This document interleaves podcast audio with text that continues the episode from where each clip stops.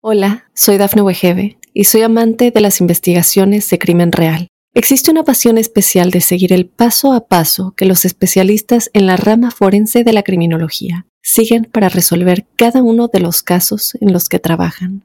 Si tú, como yo, eres una de las personas que encuentran fascinante escuchar este tipo de investigaciones, te invito a escuchar el podcast Trazos Criminales con la experta en perfilación criminal, Laura Quiñones Orquiza en tu plataforma de audio favorita. Óyenos audio. Cuando intentan acorralar al reservito para poder matarlo de ese lugar, ¿no? Para poder sacarlo y cortar con tanta cantidad de casos de muertes. Después habla de una secta que para ellos tuviera quizás algún significado, ¿no? Por esta inclinación, no una inclinación neutral del cielo y la tierra, sino como un, desequilibrio entre el bien y el mal. Entonces yo dije, ¡Ah! vamos a ver. Y el otro me dijo, vos estás mal de la cabeza, yo me voy a la mierda, anda sola. Porque se habla de presencias en la isla fantasmas, gente que ve sombras, sombras como muy sólidas y oscuras. Y principalmente es carnívoro y dicen que come carne humana. Hola, soy Dafne Wegebe y soy amante de las investigaciones de crimen real. Existe una pasión especial de seguir el paso a paso que los especialistas en la rama forense de la criminología siguen para resolver cada uno de los casos en los que trabajan. Si tú, como yo, ¿Eres una de las personas que encuentran fascinante escuchar este tipo de investigaciones? Te invito a escuchar el podcast Trazos Criminales con la experta en perfilación criminal, Laura Quiñones Orquiza, en tu plataforma de audio favorita.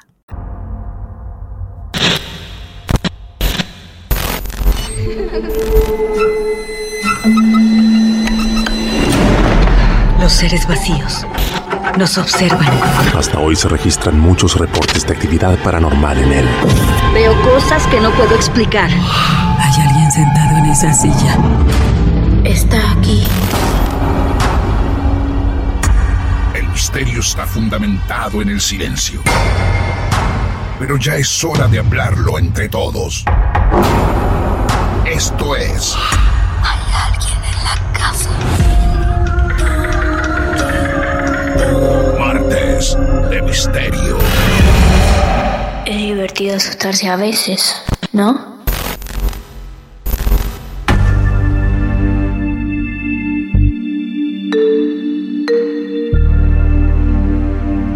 Hola amigos, hola amigas, muy buenas noches, bienvenidos una vez más, bienvenidas a este club que eligen semana a semana. Marte de Misterio abre las puertas nuevamente para recibirte a vos que nos escuchás de algún lugar del mundo, desde alguna situación en particular, de noche, como nos gusta, de día acompañándote en el trabajo, en algún trayecto, en alguna ruta. Aquí estamos. Mi nombre es Martín Echevarría y hoy volvemos a convertirnos en crossover podcast. Y esto merece una explicación. Hace algunos episodios tuvimos como invitado especial a Magnus Mephisto, donde nos llevó de recorrida por una reserva ecológica que a él tanto miedo le causó. Esa reserva, hace poco nos enteramos que tiene una leyenda. ¿Vive un mito en ese lugar? Nos alertó de esto una colega, Lucila Lestrange. Ella es la creadora de mitos y leyendas argentinas. Ya ha tenido alguna breve participación en Marte de Misterio, pero es ahora ella quien va a continuar casi de casualidad el episodio y los interrogantes que quedaron abiertos allá con la participación de Magnus Mephisto, cuando nos dijo la cantidad de muertes que tiene esa inquietante reserva ecológica. Lucila cree que tiene una explicación ante eso. Lucila va a presentarnos un mito que nos preguntamos, ¿vive en ese lugar? Un formato distinto al cual muchas veces nos gusta entregarnos en Marte de Misterio, que hablará de mitos, que hablará de leyendas. Lucila ya está en el teléfono y volveremos a meternos en esa reserva y seguramente de viaje nos llevará a algún otro lugar. Prepárense, ya está con nosotros. Hola Lucila, bienvenida, qué placer tenerte en nuestros Marte de Misterio. ¿Cómo estás? Buenas noches, Martín. Muy bien por acá. ¿Vos cómo estás? Bien, encantadísimo de este crossover que vamos a llevar adelante y que, como decía un poquito en la introducción de este episodio, este crossover viene de la mano de otro crossover que hicimos hace unos capítulos con Magnus Mephisto y me encantó que nos hayas contactado para explicarnos un poco más.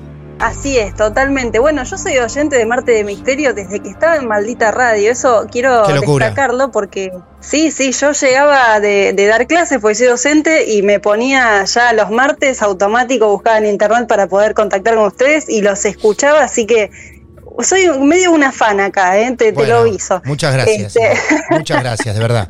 Por favor. Eh, y la verdad es que cuando escuché el episodio de Magnus, eh, no lo pensé desde el crossover, lo pensé desde, wow, mirá esto, qué loco lo que le pasó a Magnus habiendo una leyenda en la zona. Qué Y te lo comentaba como un dato curioso, pero bueno, aprovechamos y lo compartimos con todos. Totalmente, totalmente el contacto tuyo fue vital para que ese episodio de Magnus tenga hoy una continuación, pero en este caso con vos. Bueno, ¿vamos a meternos otra vez en esa reserva?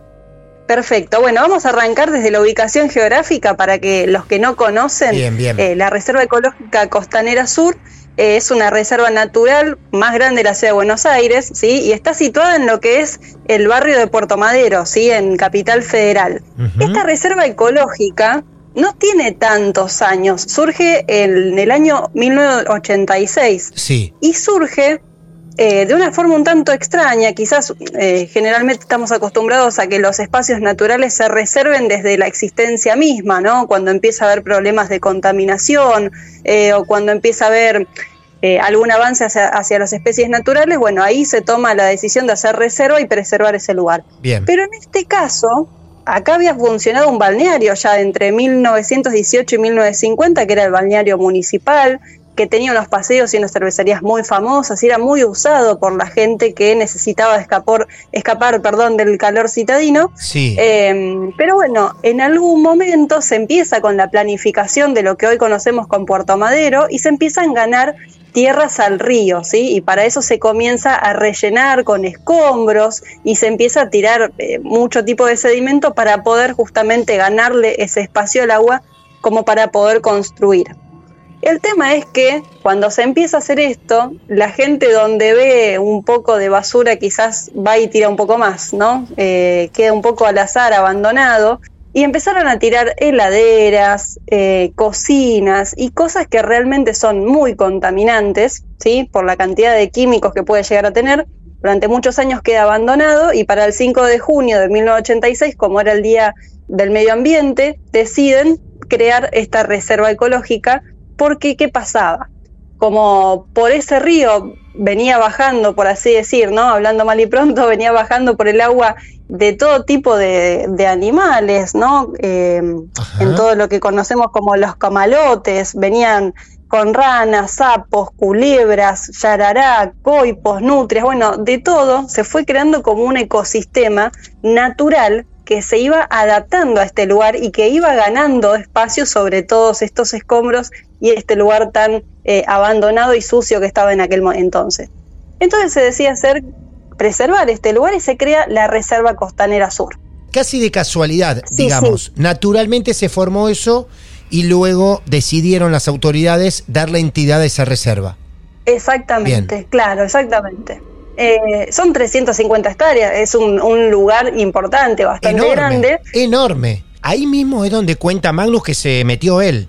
Claro, Bien. exactamente. Él Perfecto. cuenta que se mete, obviamente eh, hay un montón de, de senderos marcados, ¿no? La reserva no son 350 hectáreas para caminar libremente, sino No. que hay que respetar eh, los senderos. De hecho, hay, eh, hay un turismo que se puede hacer una vez al mes, si no recuerdo mal, una visita nocturna que es muy interesante. Van las escuelas.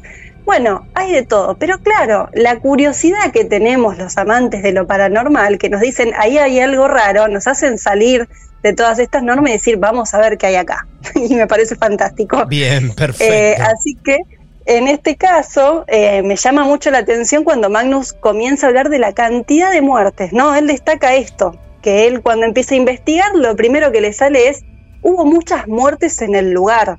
Claro. Eh, es como un dato no menor, por supuesto que sí. Y hay otro dato tampoco menor, que es el tema de los incendios. La reserva natural 2x3 se está incendiando y ahí hay muchas teorías. Algunos dicen que es por el tema inmobiliario, como para poder construir sobre esa zona, pero otros, y acá viene el tema de la leyenda, Sí. lo adjudican al reservito. El reservito. Sí. El reservito sería como una especie de, eh, no sabemos si una criatura mitológica o un animal que ha evolucionado por la contaminación del lugar, quizás una especie de coipo que vino en algún momento en algún camalote y con toda la contaminación de los químicos que tiene esa zona, porque por más que sea una reserva natural hoy en día, todas esas heladeras y esos químicos siguen estando ahí debajo. Y bueno, y fue como mezclando una especie de rata, perro, coipo. Es un animal muy extraño con hocico alargado, como si fuese una cola de rata. Y principalmente es carnívoro. No. Y dicen, dicen que come carne humana. Claro. Estamos hablando de un lugar, repito, de 350 hectáreas, o sea que puede estar metido allí y al mismo tiempo no sé si habrá logrado alguna cierta clase de reproducción en caso que sea verdad su existencia, ¿no? Claro, totalmente, sí, sí. Y aparte un ser totalmente adaptado a esas condiciones donde Claro. saben dónde están los humanos, dónde refugiarse, ¿no? Por supuesto. ¿Y por qué yo mencionaba lo de los incendios? Bueno, porque una de las teorías de los incendios es que las hacen los propios de la reserva cuando intentan acorralar al reservito para poder matarlo de ese lugar, ¿no? Ah. Para poder sacarlo y cortar con tanta cantidad de casos de muertes. Mientras estás hablando vos con nosotros, más allá de cualquier leyenda, hay muchísimos artículos que hablan de esto. Hasta el momento, hasta el día de hoy, gracias a que vos la traes a este episodio de Marte Misterio, yo la desconocía totalmente. Bueno, voy a, a recomendarte un libro y también a los oyentes, Sí. porque en ese libro hay testimonios de quienes lo investigan, que es un libro que se llama Buenos Aires es leyenda, de Ajá. los autores Guillermo Barrantes y Víctor Covielo. Claro. Y bueno, ahí habla sobre la mitología de Buenos Aires y hacen una investigación sobre este mito del reservito y ahí van juntando algunos testimonios, ¿sí? Que los van comentando. Así que bueno, ahí tienen ustedes también como material de lectura si quieren sumar un, un poco más de datos. El monstruo de la reserva ecológica, una misteriosa criatura, vive en este espacio verde de 350 hectáreas. Leyendas urbanas, impresionante. Bueno, estaremos atentos si con más crónicas, en este caso, que puedan llegar a aparecer sobre la leyenda que guarda esa reserva que, les digo, nos metió de lleno y nos hizo todo un recorrido, aunque nunca habló del reservito Magnus Mephisto y que ahora aparece Lucila con este caso. ¿Hay cosas parecidas con respecto a esto que podamos conectar con otras leyendas?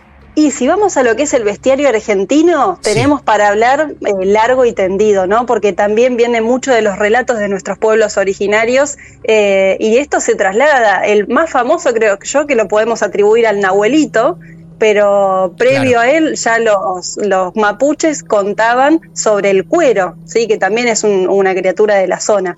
Pero para no salirnos tanto geográficamente y para continuar, digamos, con este hilo de meternos a explorar lugares un tanto extraños y cerca de Buenos Aires, los invito a recorrer la isla Martín García. Mucha historia ese lugar, ¿eh? Muchísima. Sí, Sí. sí, sí. Te quiero preguntar esto, ¿por qué nos estás linkeando? ¿Por qué elegiste para linkear esta historia con la isla Martín García? A lo mejor de ansioso me estoy anticipando demasiado. No, está muy bien tu pregunta. Justamente porque me sentí muy identificada con el relato de Magnus. Ajá. Algo de ir a explorar y que haya una leyenda eh, que me dé explicación a lo que a mí me sucedió. Ah, muy bien. Ah, muy bien. Bueno, vamos de lleno ahí entonces. Te escuchamos. Te seguimos.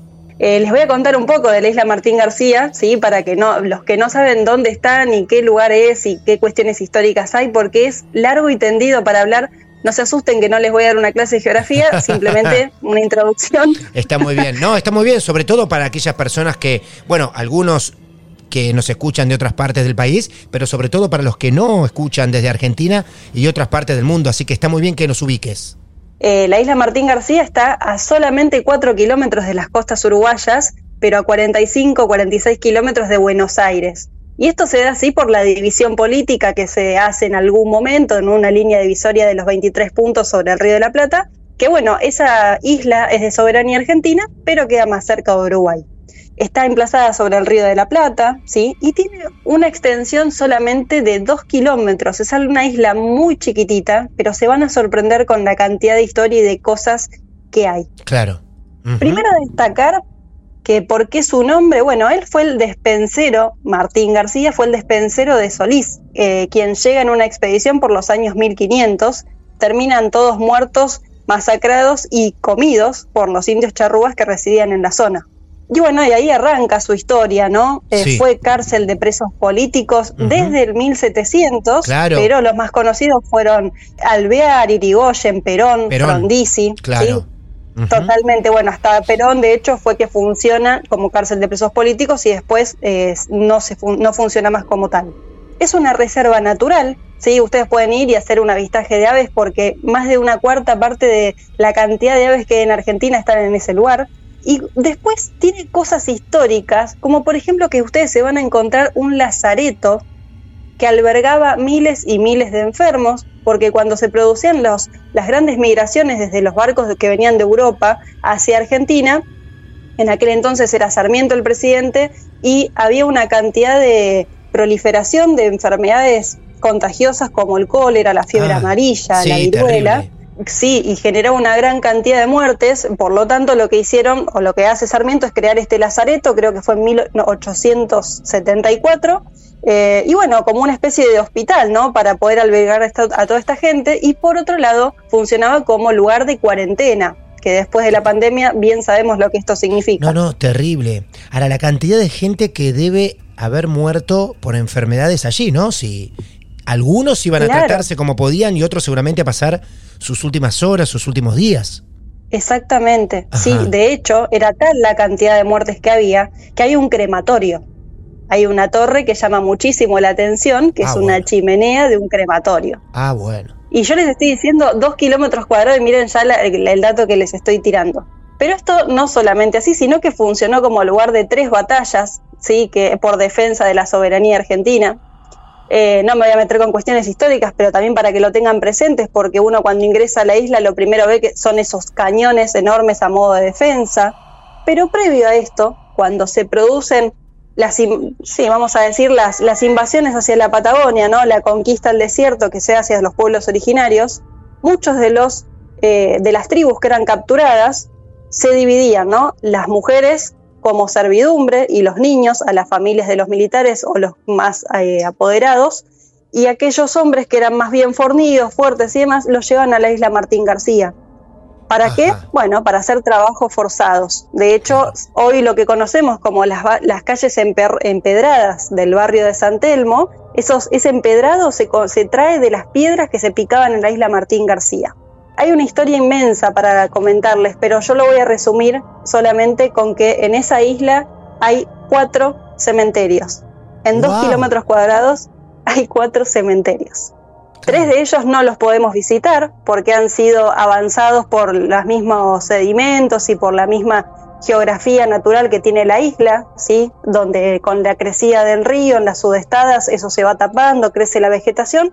Y bueno, esos tres cementerios uno puede ver una pequeña plaquita que dice aquí yacen eh, los cuerpos de pueblos originarios eh, y nada más que eso y ves una selva inmensa que lo rodea, que avanza sobre eso. Pero hay un cementerio que es escalofriante, búsquenlo, los invito a que googleen el cementerio de la isla Martín García, Ya mismo. porque tiene unas cruces Sí. muy extrañas que eh, uno una cruz se imagina como un, un eje vertical y un horizontal que lo corta, ¿no? La de la isla Martín García, el eje horizontal está torcido. Y de eso hay una leyenda propia aparte, pero bueno, no me quiero extender para esos Claro. lados. Sí, es increíble las Porque fotos, es ¿eh? un gran misterio. Son increíbles las fotos. Claro, el cuerpo horizontal de la cruz está torcido. En todas las tumbas es así. Impresionante, Sí, lo estoy sí. viendo en este momento. ¿Viste? Bueno, y con eso hay toda una cuestión de, de qué pasó, por qué se Claro. es así, que, que estaba mal el molde, había masones, hay una secta, ¿qué pasó? Bueno, hay muchas teorías y mucho, mucho que origina una leyenda con eso de las cruces, pero bueno, será tema para otro momento, No, así no, no, no, no me no, no. desvío de lo que les quiera No, contar. no, no, espera, espera, no nos dejes con las ganas. Al menos Ah. contanos una teoría. No, bueno, se decía eso. En un principio como que eh, hubo un molde mal hecho, ¿no? Sí. Que, que deja mucho que desear Sí. esa, esa historia. Claro. Después habla de una secta que para ellos tuviera quizás algún significado, ¿no? Por esta inclinación, no, no una inclinación neutral del cielo y la tierra, sino como un, un desequilibrio entre el bien y el mal, por esto de que apunta hacia arriba y hacia abajo. Ajá. Y después hay cuestiones que tienen que ver con simbología masónica. Lo cierto es que cuando se va a la isla y se pregunta a la gente del lugar, eh, porque incluso hay gente que hoy en día sigue viviendo en la isla, hay más de 100 personas residiendo ahí de forma permanente, ¿no? Tienen sus casas, van a la escuela, Sí, lo normal. Y bueno, obviamente cuando alguien muere, lo van y lo dejan, lo, lo ponen en ese cementerio. Pero cuando vos preguntas el tema de la cruz, dice, y no, bueno, ahora ya que están todas las cruces así, lo seguimos respetando. Esa es la respuesta que te dan, así que sigue siendo un gran misterio el por qué, El en por qué, qué. momento. Claro. Muy extraño. Sí, sí. Muy extraña esa imagen, impacta. Claro, y aparte te podés encontrar con tumbas de más de cin- 150 años. Claro. porque si bien muchos cuerpos se han perdido de los cementerios anteriores, algunos los han podido trasladar y bueno, hay tumbas viejísimas. A partir de todo esto, eh, creo yo, eh, esto es la investigación que yo hago Sí. desde, desde lo, lo histórico, desde lo geográfico, que a mí me daría a entender que pudiera dar explicación a tantas cuestiones paranormales. Porque se habla de presencias en la isla, fantasmas, Claro. básicamente gente que ve sombras, sombras como muy sólidas y oscuras. Y acá les voy a contar, así como Magnus les hizo el recorrido, yo les voy a contar mi experiencia, Porque allá por el año 2014-2015, yo estaba muy deseosa de conocer la isla por todas estas cuestiones, ¿sí? Por toda su historia, por ir a recorrer. Pero el tema es que uno no se podía quedar a dormir. Uno lo que podía hacer en aquel entonces era salir desde Tigre en una lancha a la mañana, hacer tres horas de navegación, llegás a la isla, casi llegando al mediodía, y bueno, te quedas a comer, recorres un poquito y tipo 5 de la tarde te volvés.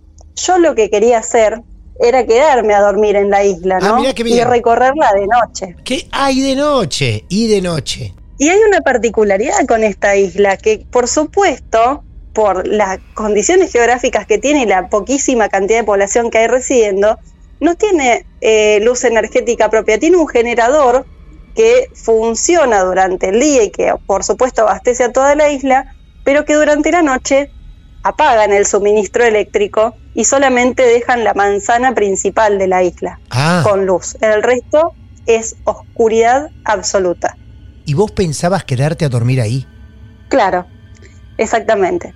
Entonces lo que hice fue buscar algún contacto, gente que viviera en la isla, empecé a buscar en aquel momento por redes sociales, no abundaba mucho, pero bueno, llegué a un contacto y me dijo que sí, que me podían hacer eh, quedar en la hostería que hay en el lugar. Ah, El tema es que, claro, cuando uno llega, hay tan poca gente y se conocen tanto, es hermoso eso que tiene también, que el que te atienda en la panadería o en el teatro, que te hace el recorrido, todos tienen la misma llave, ¿no? Y te dicen, bueno, sí, toma, quédate en, el, en la hostería, anda, deja la llave ahí, pasa. No había un personal en la hostería que me decía, bienvenida, registrate. Claro. No, no, yo tenía la llave de la hostería y la de la habitación podía usar la que yo quiera eh, y listo, eso era todo, era la única persona alojada. por Dios. Eh, Por Dios. O sea, nos estás ubicando en un lugar de noche, en esa isla, con tantas muertes, con cementerios, con cruces extrañas, y siendo la única que se quedaba en la hostería. Fuiste sola, intuyo, Así ¿no? es. Fui con mi pareja. Fuiste con tu fui con mi pareja. que, Que no sé cómo sigue conmigo. No, es una locura. Debe quererte de una forma muy especial, como para, después de hacer vivir esa experiencia, quedarse con vos, ¿no? En la vida. Wow. Sí, sí. El tema es, claro, íbamos en la lancha y yo vi a, la, a una chica que estaba uniformada de guardaparque. Entonces Sí. dije, esta tiene que ser la guardaparque de la isla Martín García. ¿Quién va a saber más que ella? Nadie. Claro. Entonces yo me acerqué, le comenté lo que quería hacer y me dice, ay, bueno, yo sabés que tengo que hacer un recorrido nocturno por una cuestión de seguridad, así que si querés sumate. Hola, soy Dafne Wegebe y soy amante de las investigaciones de crimen real. Existe una pasión especial de seguir el paso a paso que los especialistas en la rama forense de la criminología siguen para resolver cada uno de los casos en los que trabajan. Si tú, como yo, ¿Eres una de las personas que encuentran fascinante escuchar este tipo de investigaciones? Te invito a escuchar el podcast Trazos Criminales con la experta en perfilación criminal, Laura Quiñones Orquiza, en tu plataforma de audio favorita. Nos encontramos tipo 11 de la noche en la plaza, me dijo ahí en la esquina. Bueno, pero claro, cuando yo voy a ese lugar, ella estaba con sus familiares, estaban cenando a la noche, era una noche de verano hermosa, así que yo directamente me hice la boba y dije, no, no la voy a molestar, que ella está eh, en lo suyo, quizás ya hizo el recorrido, ahora se sentó a comer, no, no, voy a, no la quise molestar básicamente. Le digo a mi pareja, bueno, vamos a recorrer nosotros. No. Me dice, bueno, pero demos la vueltita por acá, me dicen, como diciendo por donde hay luz, Claro, y listo. claro. Yo le digo, no, la gracia es recorrerla de noche, ¿no? Eh, él no quería saber nada, yo quería saber todo. Cuestión es que hacemos una, una cuadra y media, dos cuadras, y ya no veías, te digo, estirabas la mano prácticamente y no te la veías. No. Era una cosa impresionante. Qué oscuridad. Sí, sí, sí. Sí. Bueno, pero en un momento estábamos más cerca de la manzana, algo de luz había, y ahí mismo quedaron abandonados unos barracones de cuando se hacía el servicio militar obligatorio. Y bueno, esos galpones han quedado abandonados, derruidos, y nosotros veníamos caminando por el medio de la calle, ¿no? A oscuras, no hay veredas, venís por la calle, solos. Y adelante nuestro, a ponerle 30, 40 metros, Sí. Rodrigo, que es mi pareja, me dice, mira eso. Yo digo, ¿qué pasó? Miro y adelante nuestro, parado como en el medio de la calle, a unos 20, 30, 40 metros como mucho, muchísimo, había como si fuese la figura de un hombre Sí. parado Ajá. de unos dos metros y medio, era como un hombre, pero gigante.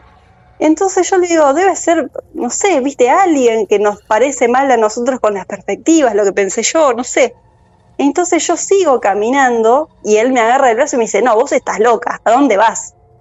Cuando yo empiezo a caminar, este, esta figura hace como si fuese un movimiento, ni siquiera de salto, como que hubiera, se hubiera puesto en punta de pie y de golpe apareció parado en el techo del barracón que debería tener más de tres metros de altura No. seguro. Vos, ustedes ven encima el momento, todo el trayecto del salto. Todo. Lo ven Sí, volar por eh, el Era aire. imposible. Claro. Sí. Entonces yo dije, "Ah, vamos a ver. Y el otro me dijo, vos estás mal de la cabeza. Claro. Yo me voy a la mierda, anda sola. Disculpa, me salió del alma la palabra, perdón. No, no, anda sola. Bueno, está bien, voy sola. Y cuando yo empiezo a caminar, me agarró del brazo y me dijo, no, dejate de hinchar, te va a pasar algo, no sabes qué estás viendo, estás loca. Bueno, y así, ¿no? Eh, una leve discusión de no podés meterte ahí, andás a ver con qué te encontrás Sí. y después así en, en eso que duró esta no discusión sino como decir vamos no vamos eh, este esta criatura ser hombre lo que sea desapareció se fue Lucila, cambiando lo ven los dos al mismo tiempo. claro de hecho Claro. él lo ve primero y me dice qué es lo que está parado ahí adelante Claro, y por ahí supuesto. cuando nos ponemos los dos a mirar y empezamos a caminar hacia él es que da ese salto Ustedes ven un hombre o Claro. una cosa. No, no, era la figura de un hombre, como si fuese una sombra negra sólida. Eh, y acá yo no te puedo dar detalles de vestimenta ni de rasgos porque la oscuridad era mucha. No, Claro. no había forma de que yo pudiera distinguir el color de la campera o cosas por el estilo. A esa guardia, cuando volviste a tener contacto, a la gente de ahí, ¿le preguntaste sobre situaciones esotéricas, extrañas del lugar? Sí, por supuesto. Ajá. Sí. Y me dice que a la gente, eh, toda, la que reside y la que no reside, si algún momento hace esta locura de salir a caminar de noche o lo que sea, eh, pasa, pasan Pasa. cosas. Y me dicen que incluso en los lugares históricos que hay, que son prácticamente todos, sí, porque todo es antiquísimo, Sí, sí. eh, hay todo el mundo dice que ve sombras, que ve fantasmas, que escucha voces. Hay mucha, evidentemente, hay mucha actividad paranormal, podríamos decir. Suena lógico porque Claro. es una isla, más allá del respeto histórico que tiene ese lugar, es una isla de muerte. Iban enfermos, iba gente que no solamente muere, sino cómo muere, el sufrimiento que hay en ese lugar. Ahora, cualquiera que quiera repetir esta experiencia y esté escuchando este episodio, puede hacerlo, puede quedarse una noche ahí. Yo todavía no sé si eso se puede hacer. Eh, tendrían que contactarse con la hostería. Lo Bien. que sí se puede hacer seguro, que de hecho es lo que hace todo el mundo, porque eh, recibe gente todos los días, es a tomarse la lancha en Tigre e ir hasta la isla Martín García. Y supongo yo también que desde Montevideo también debe haber un servicio de lancha que te acerca, porque de hecho estás mucho más cerca de Uruguay que de, que de Buenos Aires. Estás abriendo las puertas a una experiencia posiblemente paranormal de esas personas que nos escuchan y siempre quieren vivir algo diferente o te preguntan, si voy a Argentina, ¿qué lugar puedo recorrer? Bueno, acá tienen una isla. Sí. ¿Y qué lugar? ¡Wow! Buenísimo. Bueno, y esto sigue el otro día, porque nosotros Sí. nos quedamos a dormir, todo oscuras, nos Sí. quedamos a dormir. Eh, al otro día de la mañana la idea era recorrer la isla, porque es muy chiquita, pero tiene tantos lugares que vos te me podés meter, todos lugares derruidos, abandonados. Bueno, el barrio más antiguo es del 1800, que son un barrio de dos, ca- de dos calles, perdón, con casitas, que se lo conoce como el barrio chino, el más antiguo de la isla eh, donde en algún momento, bueno, hospedaban a los soldados y se lo conoce así, porque, bueno, a las mujeres le decían las chinas eh, y se lo vincula, digamos, con la prostitución y por eso se le queda ese nombre de barrio chino. Ah, Pero hoy en día lo recorres, las casas están totalmente atravesadas por árboles, por vegetación, la verdad que las fotos que se pueden sacar son espectaculares. Tenés toda la parte de, de los barracones militares, el lazareto, la cárcel de presos políticos, todo esto está abandonado y uno se puede meter libremente. Por supuesto lo, lo hice. claro. Y cuando lo hice, Sí. pasaban cosas raras, raras como yo me metía hasta el medio de un lugar para poder hacer una filmación 360 y yo me ponía a filmar y no se me grababa o se me descargaba el el celular o la cámara. Otra de las cosas que nos pasaba era que escuchábamos ruidos, ruidos Sí. como si tuviésemos gente caminando ahí con nosotros. Nosotros decíamos, che, ¿por qué tanto ruido de pisadas? Nos quedábamos quietos y se seguían escuchando los ruidos como cuando pisás sobre azulejos o sobre vidrios rotos. Ah, mirá. Se siente una sensación constantemente como una opresión en el pecho, como algo, como que te observan, como cosas raras, pero no conozco persona que no haya ido a esa isla y que me haya dicho que sí, que es rara. Las ganas de levantarme de este lugar y estar ya mismo recorriendo a esta hora que estamos grabando de noche, como solemos hacerlo, la isla Martín García.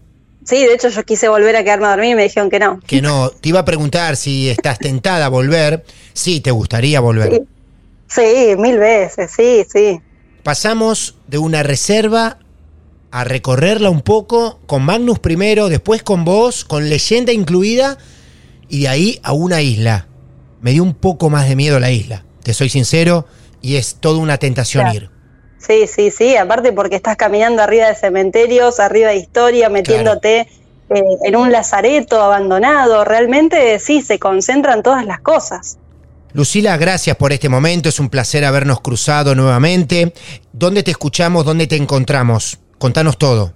Bueno, Martín, antes que nada, gracias a vos por el espacio, por, Por la favor. invitación. Para mí es un placer enorme, de verdad, y aparte me encanta porque muchas veces me pasa que escuchando eh, tu podcast, mm, escucho historias que digo, esto es, hay una leyenda ahí en el medio, mi cabeza Wow. automáticamente se va para ahí. Bueno, muy bien, Sí, quizás sí. mejor eso nos abra a posibles participaciones, ¿eh? me interesa muchísimo.